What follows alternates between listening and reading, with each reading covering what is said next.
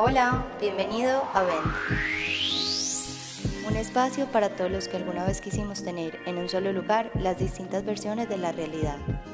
En nuestro conversatorio invitamos profesionales y amigos para explorar con ellos otros puntos de vista y así construyas tu propia verdad.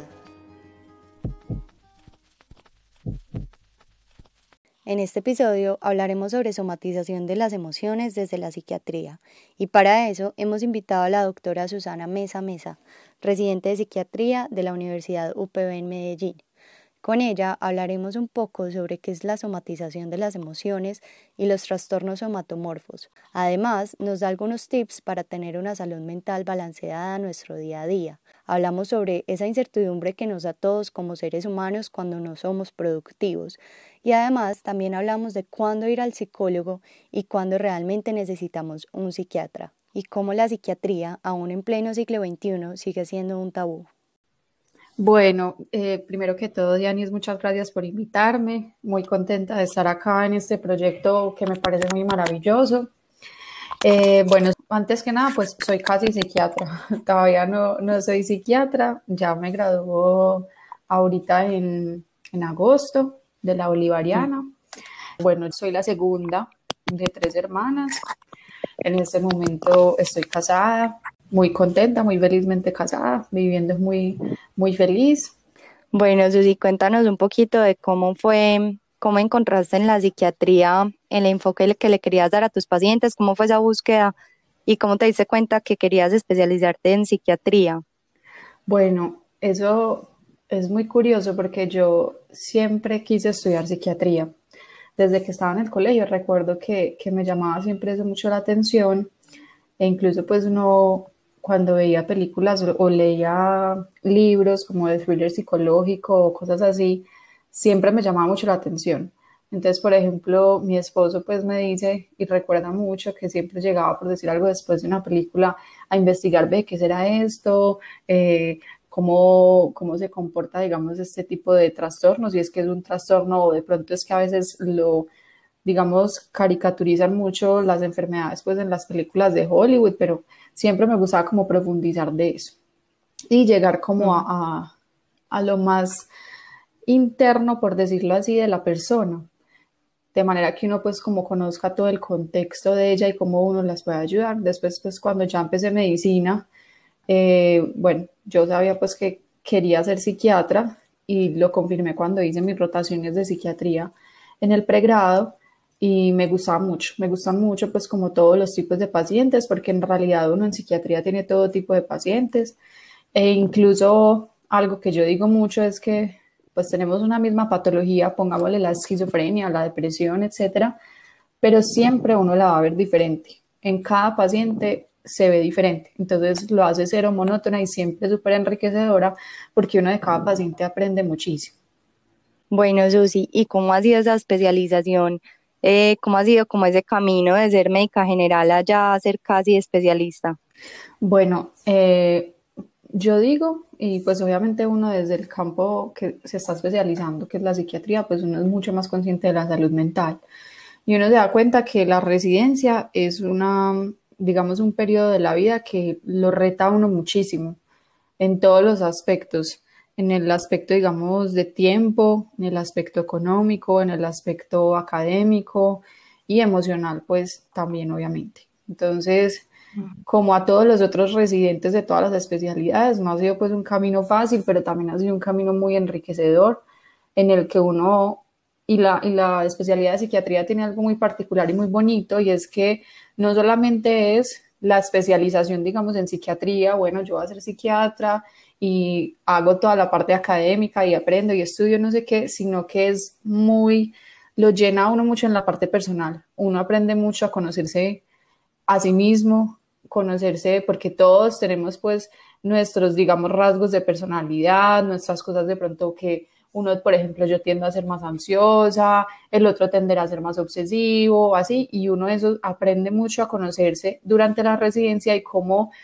vivir con eso, porque la idea no es uno ir peleando pues como con la forma en la que uno es, sino también aprender a conocerse, a quererse de esa manera y a vivir así para uno de pronto no sufrir tanto. Entonces, a diferencia pues de las otras especialidades que tienden a ser más académicas, la psiquiatría a uno también le ayuda mucho a crecer en la esfera personal, pero muchísimo, muchísimo.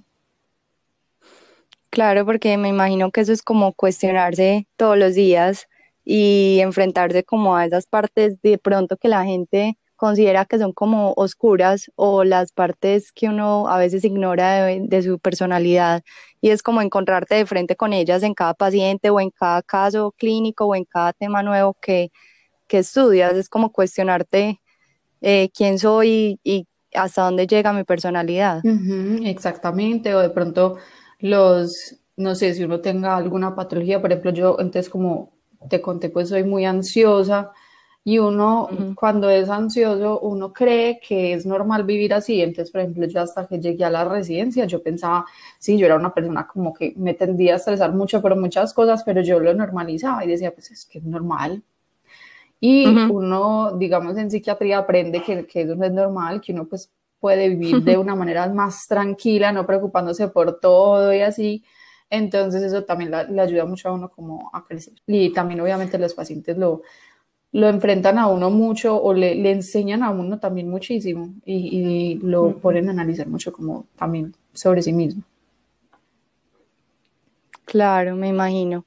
Em, bueno, Susi, y digamos en la parte que vemos en el día a día de la importancia de la salud mental que mencionabas ahorita, también combinado como con ese tabú hacia la psiquiatría como sociedad, ignoramos muchas veces estos temas. Yo creo que en los últimos años y con toda la parte de la pandemia hubo como un boom y hay un boom actualmente de hablar de temas de salud mental. Y bueno, yo quiero que de pronto toquemos un poquito de tema antes de centrarnos en lo de somatización de emociones y es cómo manejas tú esta parte de salud mental y cómo algunos tips que digamos pudiéramos dar para personas que en estos momentos, ya sea por la pandemia o por algún proceso personal o porque están en una residencia y han visto que de pronto han generado más ansiedad o más estrés o un proceso de depresión, ¿qué tips se le puede dar a las personas para, para mantener una salud mental balanceada, por así decirlo?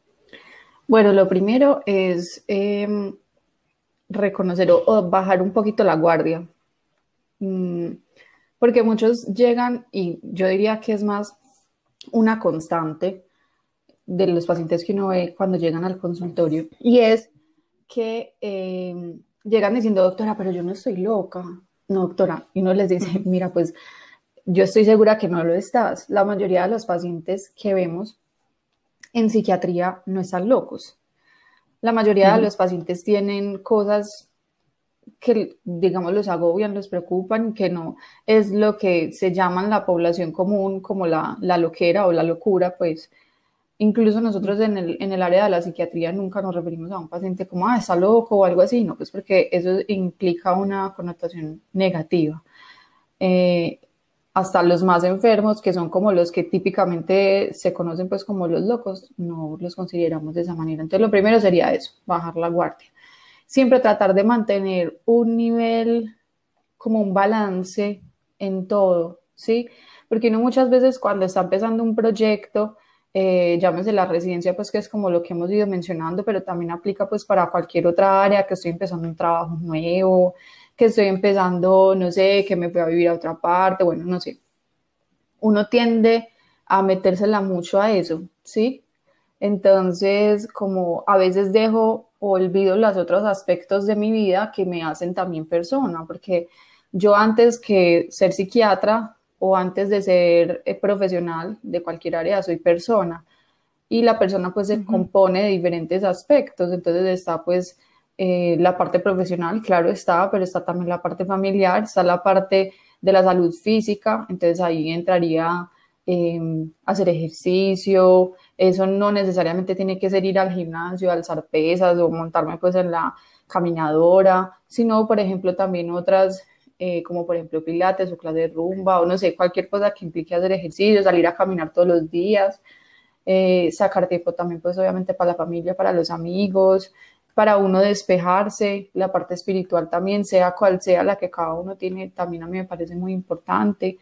Eso es como lo, fundamental. Si uno quiere como tips muy generales, porque en realidad son muy generales, de cómo podemos cuidar nuestra salud mental en la medida de lo posible. Lo más que podamos sería eso, tratar de mantener un balance y eso a veces es muy difícil porque la vida ahora nos, nos tiende como a, vivir o nos lleva a vivir de una manera muy apresurada, a que tenemos que hacer esto, tengo que hacer lo otro, termino de hacer esto y ya estoy pensando en las otras tres cosas que tengo que hacer, etcétera, etcétera. Entonces, em, como centrarse en el aquí, en el hoy, en que tengo también otras cosas que me hacen a mí ser, es muy importante para uno mantenerse tranquilo y mantenerse, digamos, sano mentalmente. A mí me encanta lo que estás diciendo de, de uno aprender a hacer y entender también que uno no es lo que uno hace. Y creo que, pues en lo personal, eso fue como lo que, lo que yo más aprendí durante todo este último año y es que, pues en las condiciones en las que yo estaba, eh, no podía ejercer la medicina y, y entonces me confronté mucho como listo, entonces si yo no soy médica, ¿quién soy? Entonces, ¿quién es Diana? Entonces, si yo no estoy haciendo todo el día, ¿quién soy? Pues porque es que uno está acostumbrado todo el día y más como médico a estar produciendo, produciendo, produciendo, estudiando, estudiando, estudiando, atendiendo pacientes, corriendo de un lado para otro, haciendo actividades académicas, profesionales y no venía de un ritmo o estaba acostumbrado a un ritmo de vida en el que todo el día eres porque haces. Entonces, cuando uno no está haciendo, a uno le entra como una crisis existencial de si yo no estoy haciendo todo el día, entonces ¿quién soy?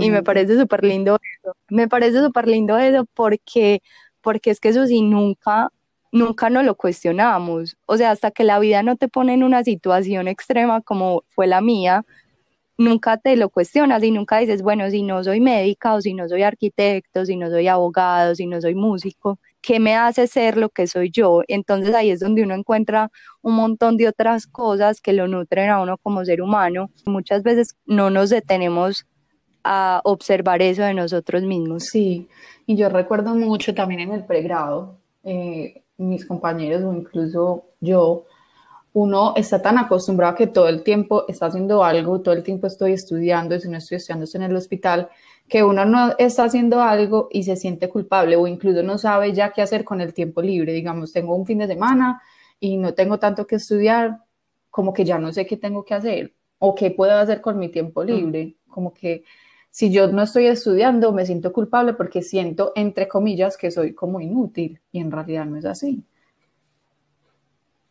Total, total, describiste totalmente la sensación que a mí me dio. Yo decía, pero es que como así, si yo soy médica, ¿qué estoy haciendo acá sin hacer nada? Como si tu valor dependiera de lo que haces.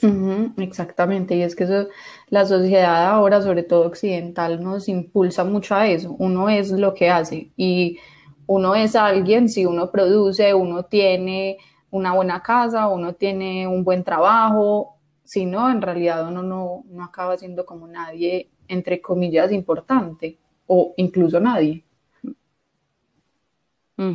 Y ligamos mucho el éxito como a las cosas materiales y lo que es fruto de esas cosas que hacemos y de que producimos.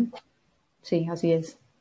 ¿Qué cosas has encontrado en lo personal que te hayan servido a ti como para adaptarte a todo ese proceso? Mira, yo eh, voy a empezar por lo más sencillo hasta podríamos decir lo más complejo, aunque a mí no me parece lo más complejo, pero sí puede ser complejo para algunas personas como aceptar hacer ese tipo de cosas.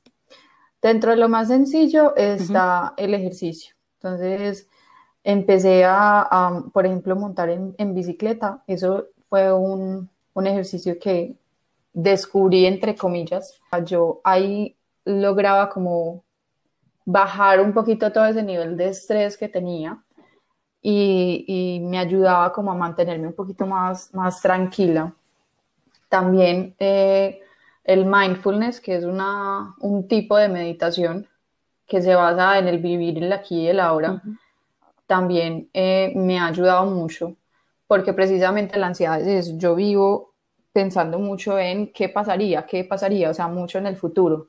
Entonces, el mindfulness le ayuda mucho a uno, primero, pues se basa en técnicas de respiración, y las técnicas de respiración pueden ayudar en los pacientes con ansiedad y también le enseñan a uno a cómo mantenerse en el aquí y en el ahora. bueno, yo en ese momento, por ejemplo, estoy en, grabando este podcast con Diana, pero entonces no estoy en el celular, no estoy comiendo al mismo tiempo, ¿no es cierto? Entonces, cómo hacer lo que voy a hacer siendo consciente de que lo estoy haciendo. Mm, porque nuevamente, si vamos a, lo que decía, uno vive como muy carrereado. Y, y, haciendo mil cosas a la vez. Entonces estoy manejando, estoy hablando por celular y al mismo tiempo estoy de pronto comiéndome el almuerzo porque voy a otra clínica y no voy a alcanzar, ¿cierto? Entonces eso hace que, que como que terminemos haciendo un montón de cosas de manera automática y no consciente. Y eh, el estar pensando en el aquí y en el ahora o ser consciente de lo que yo estoy haciendo ayuda como a disminuir un poquito de esa velocidad con la que vivimos y ser consciente de que, bueno, yo ahora estoy manejando, voy a manejar. Bueno, en lo otro que ya podríamos pasar entonces al ámbito de, de, lo que entre comillas complejo, pero a mí no me parece pues más complejo, pero entiendo que puede ser complejo para eh, incluso me atrevería a decir a la mayoría de las personas. Eh, yo fui a, psiquiatría, fui a psiquiatría y comencé a tomar tratamiento para mi ansiedad. Y eh, desde que empecé la residencia he estado en psicoterapia. Psicoterapia es en tratamiento con psicología. Y voy a, tratamiento psicoterapéutico. Eso, por ejemplo, a mí personalmente yo diría que es de lo que más me ha ayudado. Porque le enseñan a uno muchas técnicas eh, para cambiar ciertos pensamientos que tienden a ser disfuncionales. Eh, algo, por ejemplo, muy importante que uno precisamente no es consciente en el día a día es que cada emoción siempre va acompañada de un pensamiento, siempre. Y muchas veces uno dice, ay, no, estoy muy triste, estoy muy aburrida, pero yo no sé por qué. Entonces el hecho también de, de, a uno le enseñan pues como de pronto ser más consciente en esos pensamientos que uno normalmente tiene y que se deja llevar por ese tipo de pensamientos y finalmente eso es lo que le causa a uno la angustia o la tristeza o cualquier sea, cualquiera que sea la emoción que, que nos molesta o nos causa malestar. Eso es muy importante. Mm, y eso es un entrenamiento como cualquier otra cosa porque pues así como uno va a hacer ejercicio, uno también tiene que ir entrenando a la mente en, bueno, a vivir aquí ahora, qué es lo que me está pasando, eh, mira, reconocer también que el hecho de sentir, o sea, al yo hablar de estas emociones no significa que son emociones malas. Uno no tiene emociones malas ni buenas. Todas las emociones son adaptativas y todas las emociones cumplen una función en nuestra vida. Entonces, al yo decir que soy ansiosa no significa que para yo vivir bien tengo que vivir sin ansiedad, no necesariamente, porque la ansiedad está, existe desde que el ser humano nació, ¿sí? Porque la función de la ansiedad es protegernos de un peligro. Entonces, muchas veces las personas dicen, es que yo todavía me siento ansiosa, pero es que es normal que uno se sienta ansiosa, ¿sí? Siempre y cuando el grado y la funcionalidad no esté afectada y uno saber manejar esa ansiedad, al igual que la tristeza. Uno no puede decir que entonces si voy a tratar la depresión ya nunca más me va a sentir triste, no, claro que no, porque precisamente por eso soy humana, porque tengo las emociones, porque me entristezco cuando veo una película conmovedora, cuando tengo algún problema con algún amigo, algún familiar, cuando no me fue bien en el trabajo, y eso es normal. El hecho de yo sentirme triste no significa que estoy enfermo, por ejemplo.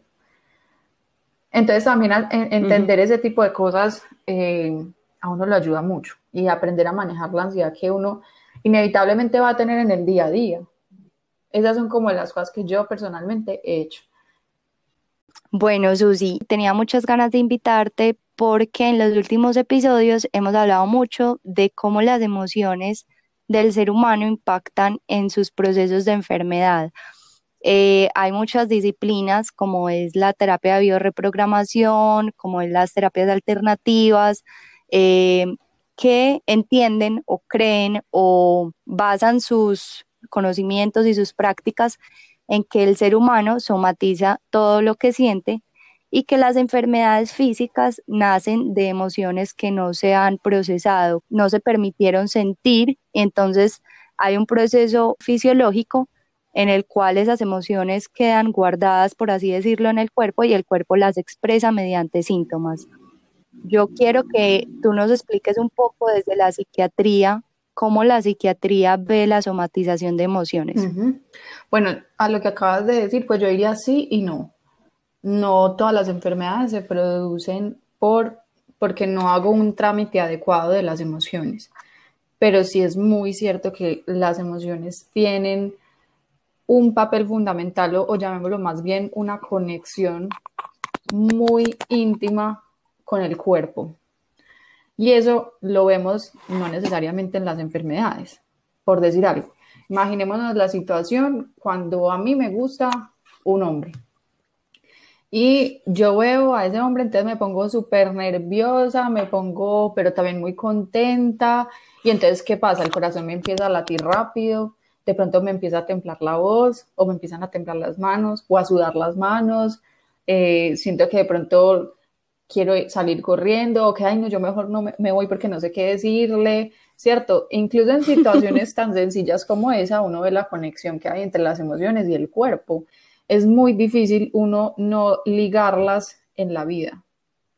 Por ejemplo, si uno tiende a ser una persona estresada, es normal que uno tienda a somatizar. Entonces, en mi caso, cuando tendía a estar estresada, me daba, por ejemplo, diarrea, o me daba dolor de cabeza, o dejo de dormir, y eso es lo normal. Uno no puede eh, desligar esos dos aspectos porque, digamos, eh, si continuamos con, lo que estábamos diciendo anteriormente, pues son dos esferas de las, de las personas que son eh, importantes y que son, mm, por decirlo así, como propias o inherentes, mejor dicho, del ser humano o del simplemente ser. Entonces, eh, sí es muy cierto que no necesariamente todas las emociones den alguna cosa patológica, pero sí, sí tienen una relación importante.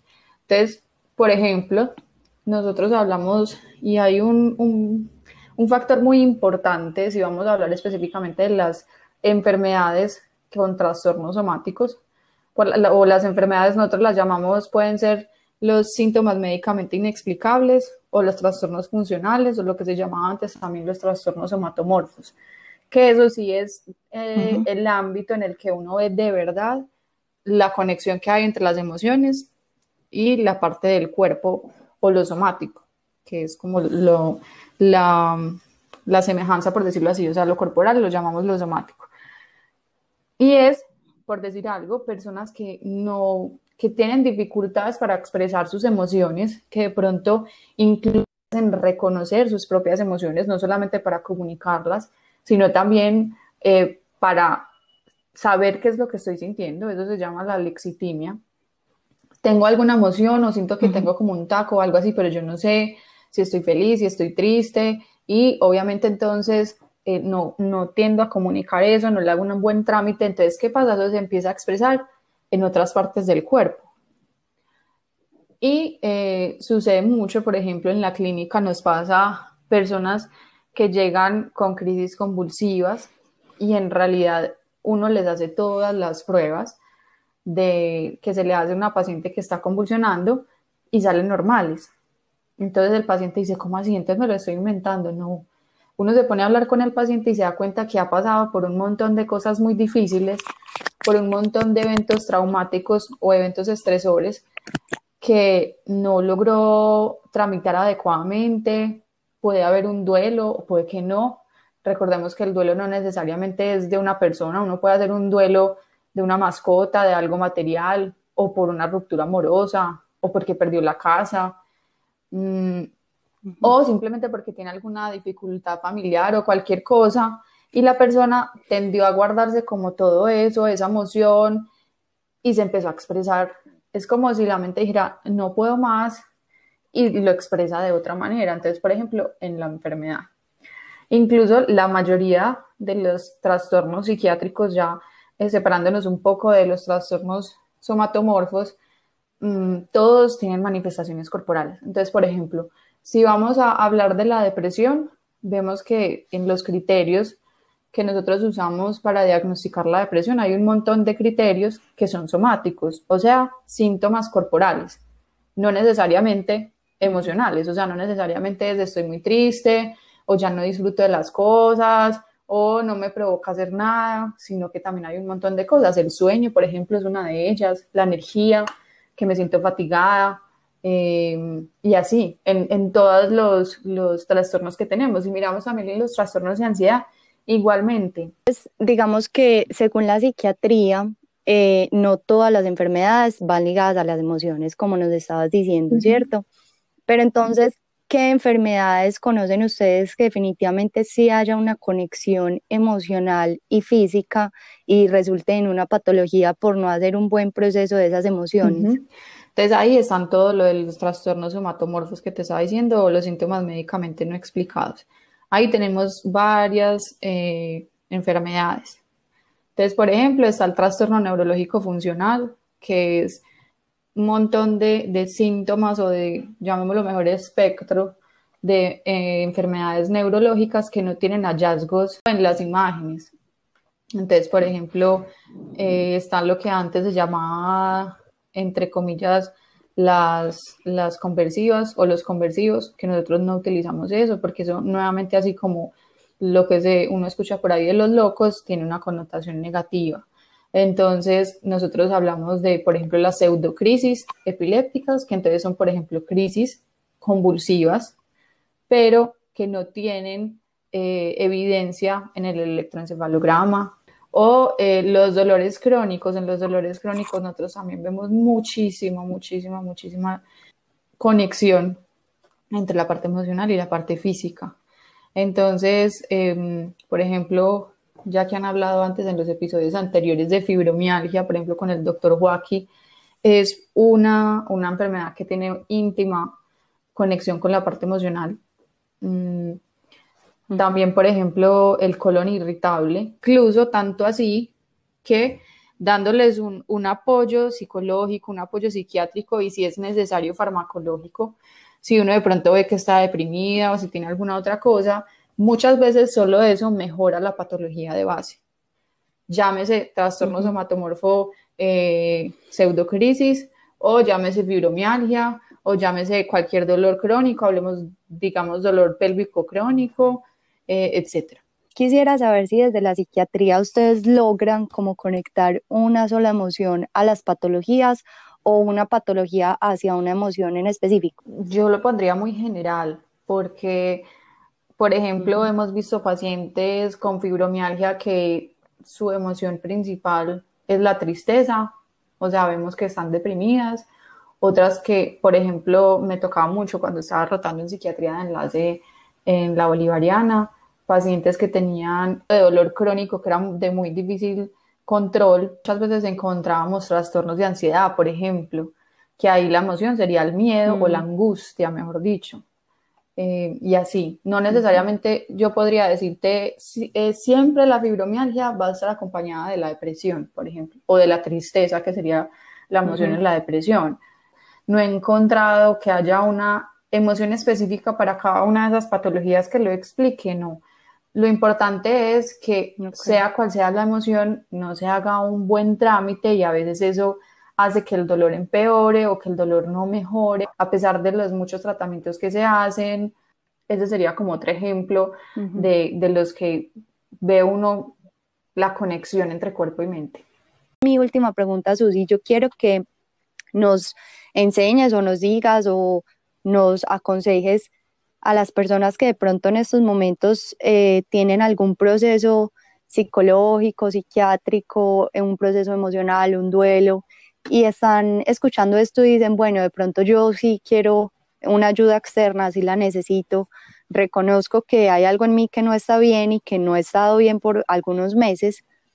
Eh, tú como psiquiatra, recomiendas que una persona vaya donde un psicólogo o donde un psiquiatra? Y yo quiero que nos expliques un poquito la diferencia, o sea, ¿cuándo requerimos un psicólogo y cuándo requerimos un psiquiatra? bueno, eh, sigamos a partir de la, de la diferencia básica, pues los psicólogos estudian psicología, los psiquiatras somos médicos y después psiquiatras. Por lo tanto, los psiquiatras podemos mandar medicamentos y los psicólogos no.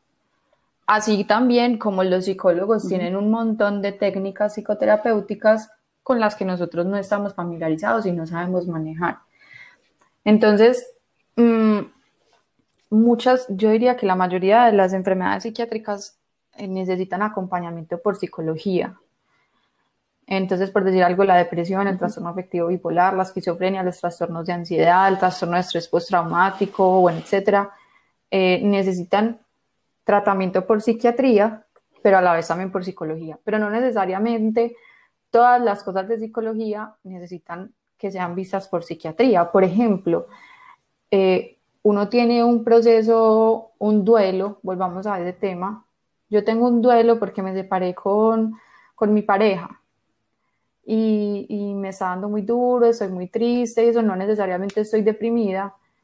Puedo ir donde el psicólogo para que me ayude a, a manejar o, o que me enseñe cómo puedo manejar el duelo de una manera más adaptativa y evitar que de pronto se vuelva un duelo complicado. Eso no necesariamente requiere medicación.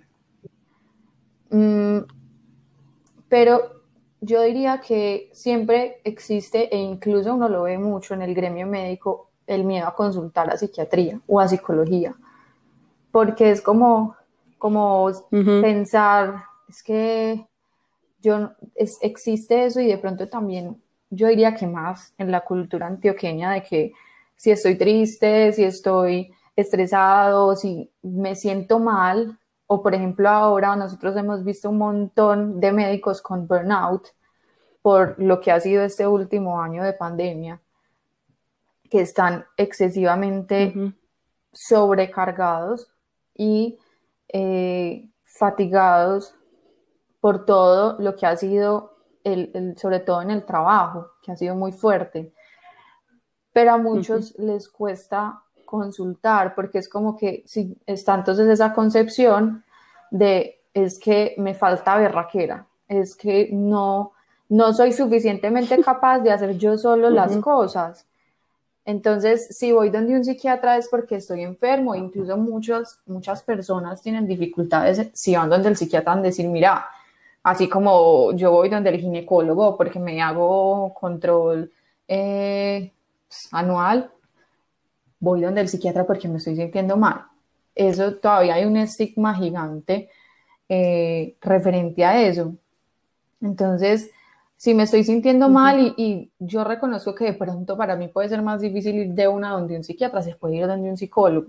Y el, el psicólogo ya mirará si se requiere o no que, se vaya también donde psiquiatría, porque nuevamente no todas las, las cosas que nos suceden necesitan que nosotros los veamos, porque hay muchas cosas que son adaptativas y por lo tanto no requieren medicación y pueden ser manejadas con psicología y de vez en cuando mirar eh, por psiquiatría si el paciente pues continúa o, tuvo resolución de ese proceso adaptativo, si de pronto eh, progresó a otra cosa diferente. Entonces, nosotros tendemos a, mandar medicamentos, no significa que cada que ustedes vayan a ir donde psiquiatría nosotros los vamos a medicar, porque eso también es una concepción errónea que existe.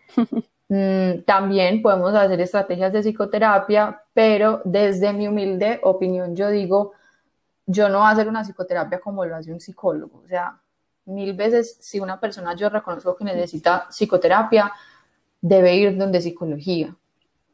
Y obviamente psiquiatría pues estará ahí también como para acompañar.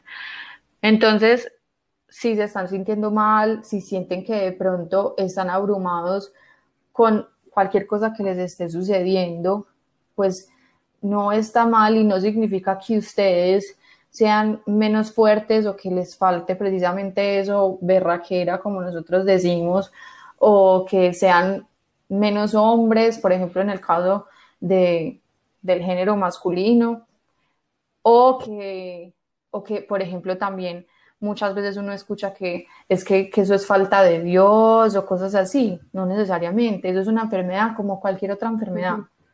Y el hecho de uno aceptar ayuda le permite a uno vivir mejor, porque a veces uno se, se, se acostumbra o por el mismo miedo uno no, no consulta a vivir de esa manera y uno puede vivir mejor.